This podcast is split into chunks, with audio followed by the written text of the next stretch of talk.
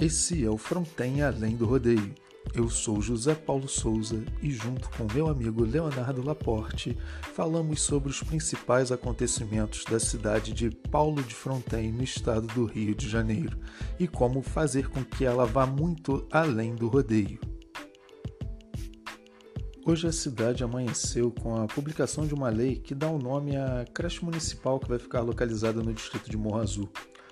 É um sonho antigo das comunidades do segundo e terceiro distritos, né, de Sacra Família e também Morro Azul, é, vai levar o nome do falecido irmão do atual prefeito da cidade.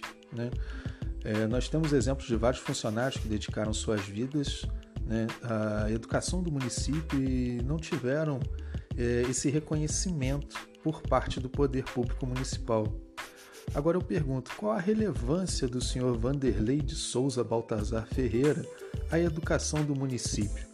A gente já teve que engolir né, a, a nomeação do avô do atual prefeito né, na UBS, do terceiro distrito também, um senhor que pouco ou nada contribuiu para aquelas localidades.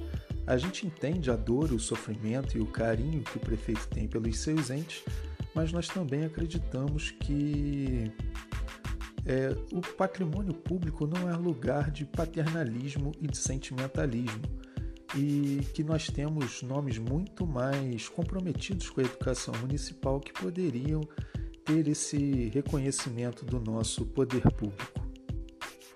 Agora eu convido meu amigo Leonardo Laporte para comentar esse fato da nossa gestão municipal.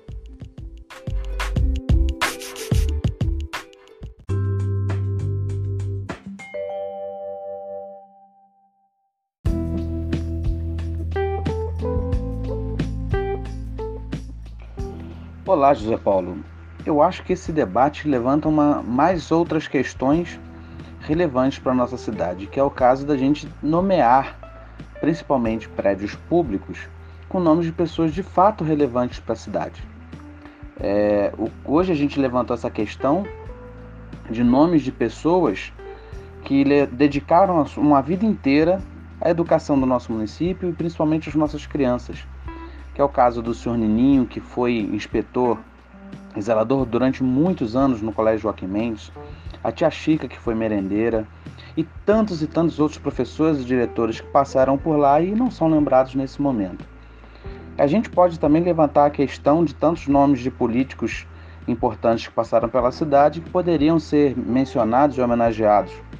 Mas eu acho que a gente poderia, inclusive, homenagear principalmente pessoas é, é, que tiveram um trabalho tão importante quanto de políticos, que já tem seu nome gravado na, na história, nos anais da história do município, mas essas pessoas que trabalharam como, como zeladores, como faxineiros, como merendeiras, que têm uma importância tão grande e às vezes têm uma memória tão viva nas pessoas que tiveram o prazer de conviver com essas pessoas, principalmente essas duas citadas, que foram a Tia Chica e o, o Senhor Nininho, que eu acredito que seja unanimidade o carinho que todos os, os alunos que passaram pelo Joaquim Mendes, todas as pessoas da comunidade Morro Azul, tiveram o prazer de conviver com essas pessoas.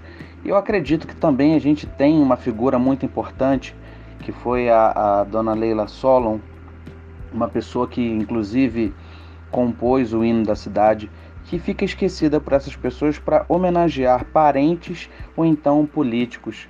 É, eu acho que a gente poderia levar essa discussão para começar a homenagear, colocar os nomes nos prédios públicos de pessoas que de fato são relevantes para o nosso município e no nosso dia a dia.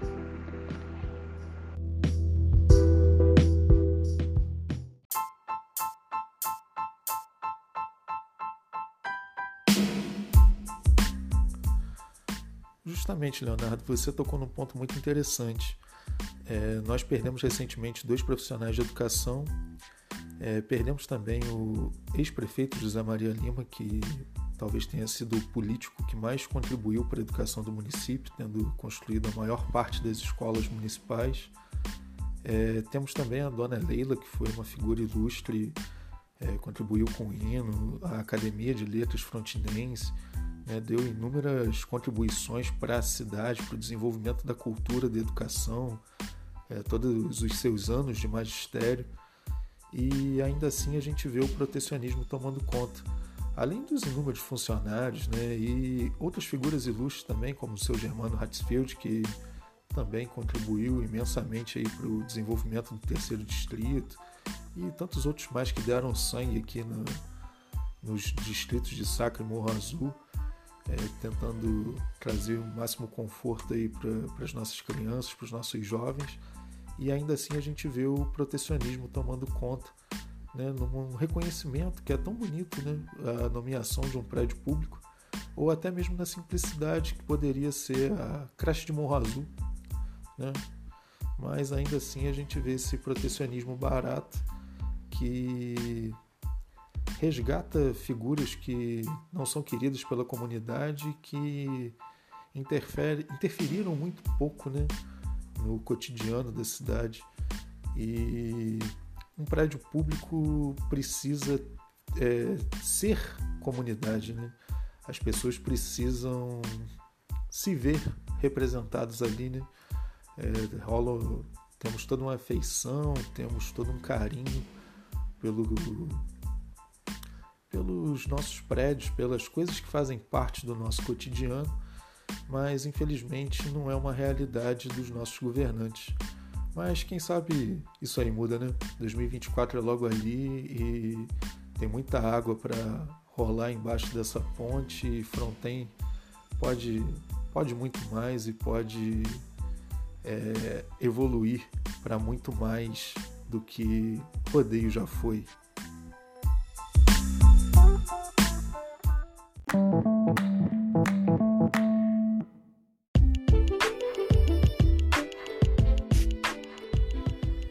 Esse foi o Fronten Além do Rodeio, o seu podcast de política municipal.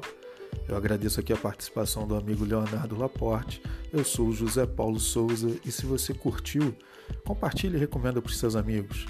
Nós voltamos em breve e Fronten Além do Rodeio será o seu noticiário semanal do que acontece na cidade. Até semana que vem. Uma boa noite.